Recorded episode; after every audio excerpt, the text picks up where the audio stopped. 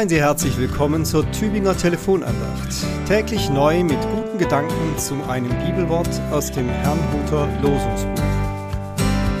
Wie schön, dass Sie da sind und sich heute die Telefonandacht zur Tageslosung anhören.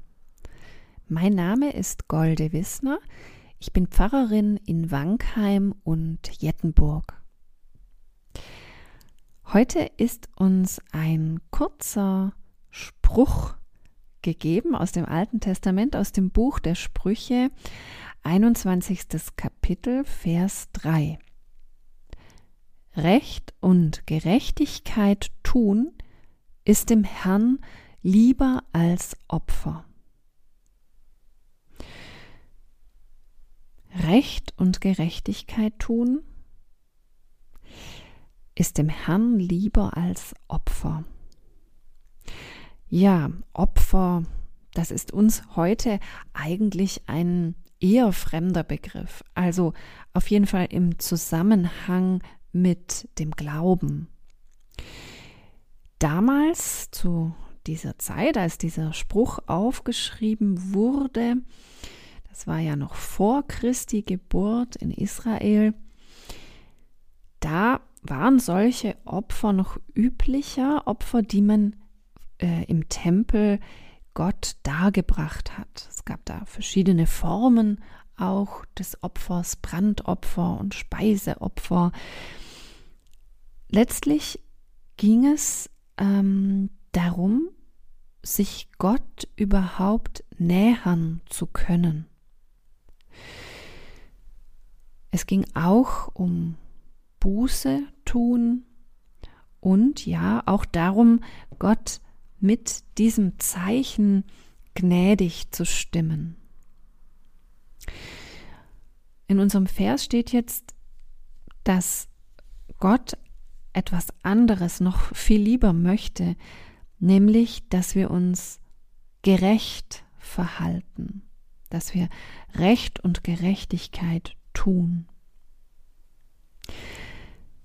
Im Lehrtext für heute aus dem Neuen Testament steht bei Jakobus, wie der Leib ohne Geist tot ist, so ist auch der Glaube ohne Werke tot.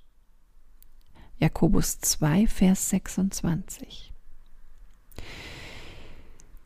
Das klingt nun zunächst, als ob es gar nicht so richtig zu dem anderen Vers passt. Aber die Verbindung ist doch die Gerechtigkeit. Der Glaube ohne Werke ist nicht, entspricht nicht Gottes Gerechtigkeit, ist nicht gerecht. Man könnte auch sagen, ein Glaube ohne Werke ist unglaubwürdig. Wir ähm, Protestanten merken natürlich bei diesem Wort Werke gleich auf, denn die Reformatoren haben sich ja gegen die sogenannte Werkgerechtigkeit gewendet, nach der das göttliche Heil durch bestimmte Werke, die wir tun, also gute Taten zum Beispiel, ähm, erreichbar wäre. Luther sagte, nein, ähm, so läuft das nicht. Wir sind allein durch den Glauben vor Gott gerecht geworden. Ähm, wir müssen und können gar nichts dafür aus eigener Kraft tun. Gott nimmt uns an aus seiner Gnade und dafür steht auch all das, was Jesus Christus getan hat. Wie können wir also als Protestanten diesen, Ver diesen Vers verstehen? Wie der Leib ohne Geist tot ist, so ist auch der Glaube ohne Werke tot. Das klingt ja ziemlich hart. Ähm ich denke, es geht tatsächlich um Glaubwürdigkeit, auch um Ausstrahlung nach außen, wo und wie leben wir tatsächlich unseren Glauben? Wie wird der auch in unserem Handeln sichtbar? Bleiben das alles nur hohle Worte? Oder kann die Welt um uns herum in unserem ganzen Sein und Tun auch etwas von diesem christlichen Glauben spüren? Dann wird der Glaube glaubwürdig und lebendig. Da würde ich Jakobus auf jeden Fall zustimmen.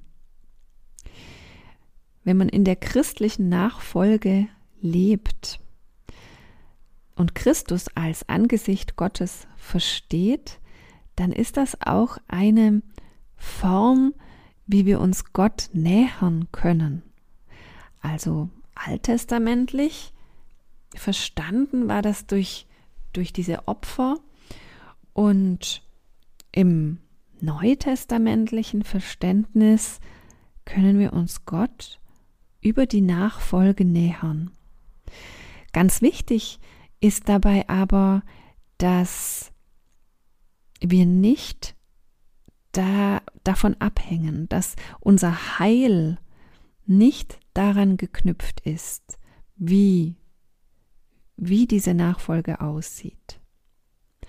Dennoch möchte Gott, dass unser Leib nicht tot ist, sondern vom Geist erfüllt und dass auch unser Glaube nicht tot ist, sondern sich ja Frucht bringt ähm, und dadurch lebendig wird. Ich hoffe, diese Gedanken waren anregend für Sie und können Sie weiter in diesen Tag hinein begleiten.